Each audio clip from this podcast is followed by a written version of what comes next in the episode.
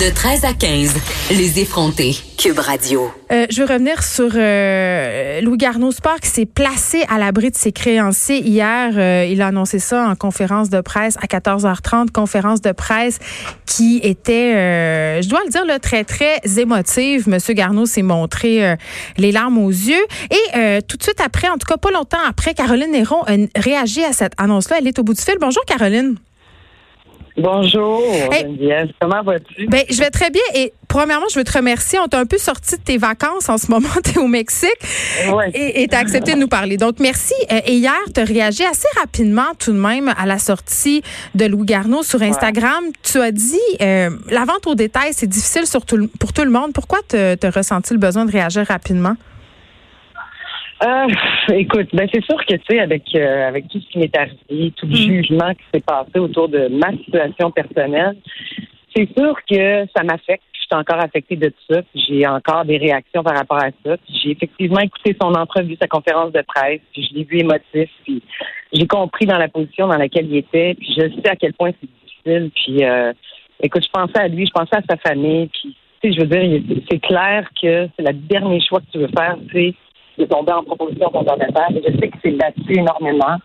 Fait que je pense un petit peu de tout. Tu sais, ça m'a ramené à mon histoire à moi, mm. mais euh, aussi à la sienne, et à ceux de tous les entrepreneurs qui sont dans le retail présentement. Parce que ça a changé, tu sais, ça, ça, a évolué très rapidement. Le consommateur a changé.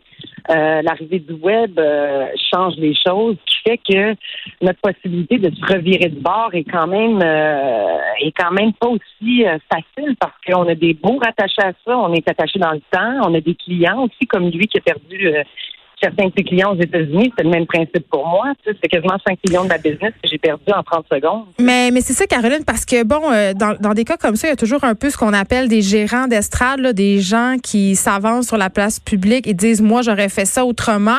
Et ce qu'on reproche un peu à Lougarno, c'est un peu ce qu'on te reprochait aussi, c'est d'avoir voulu trop t'étendre, tu sais, en diversifiant, si on veut, euh, euh, les services.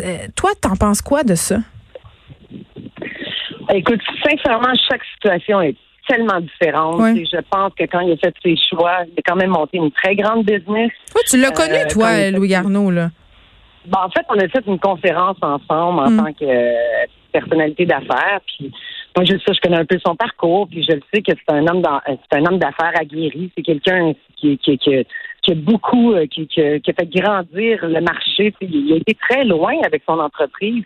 Mais c'est sûr que tu prends pas juste des bonnes décisions, mais c'est pas juste toi non plus qui les prends. Il y a une équipe qui est avec lui, au même titre que moi aussi, j'avais une équipe avec moi. Tu sais. Hmm. C'est sûr que de condamner ou de...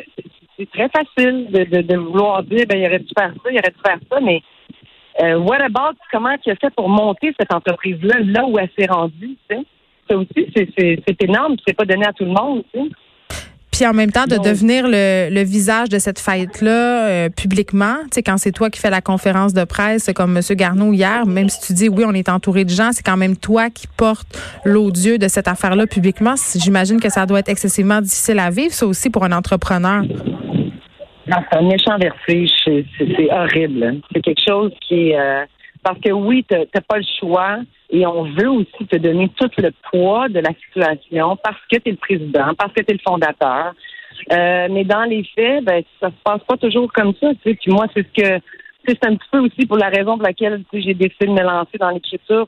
Premièrement, comme thérapie, tu pour moi. Pour Parce que tu fais un livre, c'est ça? C'est ça que tu disais sur ton ben, post. Je un livre, mais je ne l'écris pas. J'ai une ghostwriter parce que, bon, euh, c'est pas ma force, l'écriture, dans le sens où j'aime bien écrire, mais je pense que j'avais plus besoin de dégager euh, tout ce que j'ai accumulé, puis mm. aussi tout ce que tous les préjugés, parce qu'il y en a eu énormément. Tu les gens questionnent encore ma, ma qualité de vie. Euh, les gens, ils savent pas combien j'ai perdu là-dedans. Oui, mais attends, attends, Caroline. Je vais me faire un peu l'avocat du diable. Euh, oui, Tu sais, quand tu dis les gens euh, critiquent, en, entre guillemets, ma vie sur les médias sociaux, mettons, c'est sûr, c'est parce que, en fait, ce que je pense que ce qui choque les gens, c'est que d'un côté, la faillite, même si c'est pas une faillite personnelle, et de l'autre côté, euh, tu as l'air d'avoir une super vie, par exemple, quand on regarde ton compte Instagram. Et là, par rapport à tout cet argent TPS, TVQ qui a pas été remboursé pour les gens, je pense que c'est ça qui choque les gens. Il faut le dire quand même. Là.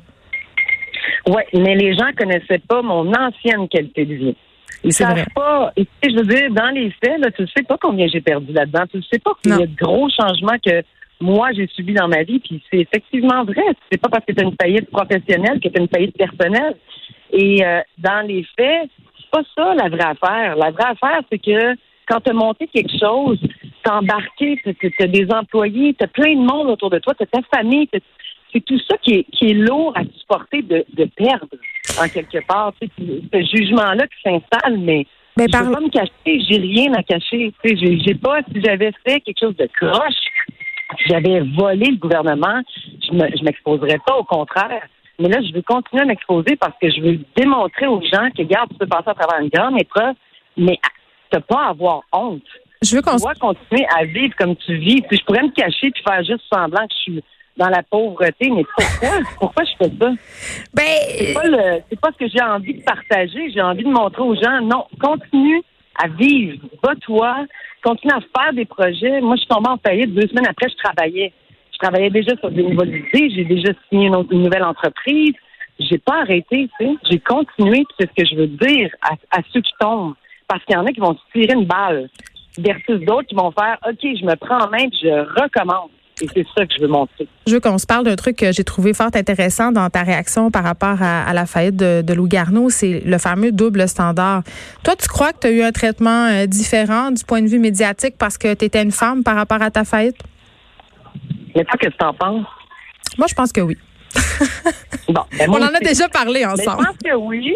Oui, puis je vais te dire, franchement, il y a souvent des gens qui vont me dire, ben au moins tu as essayé.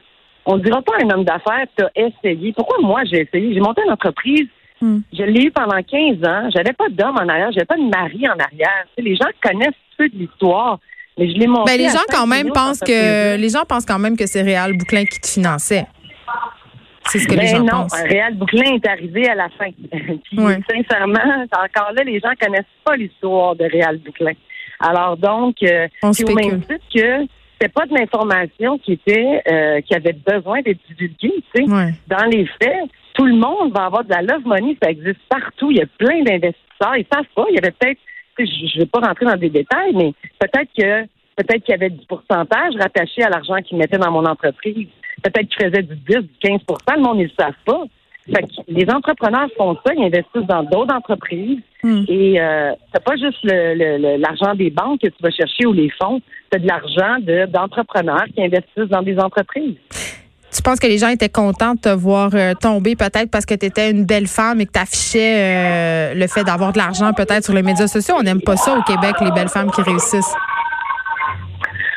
Je pense qu'on a du chemin à faire un peu là-dessus, mais tu sais, dans les faits, tout le monde aime ça. Tu sais, je pense qu'on aime ça. On a, on a besoin de se comparer dans la vie, c'est important. Ouais. Donc, on aime voir les gens tomber parce que ça nous permet de nous relever.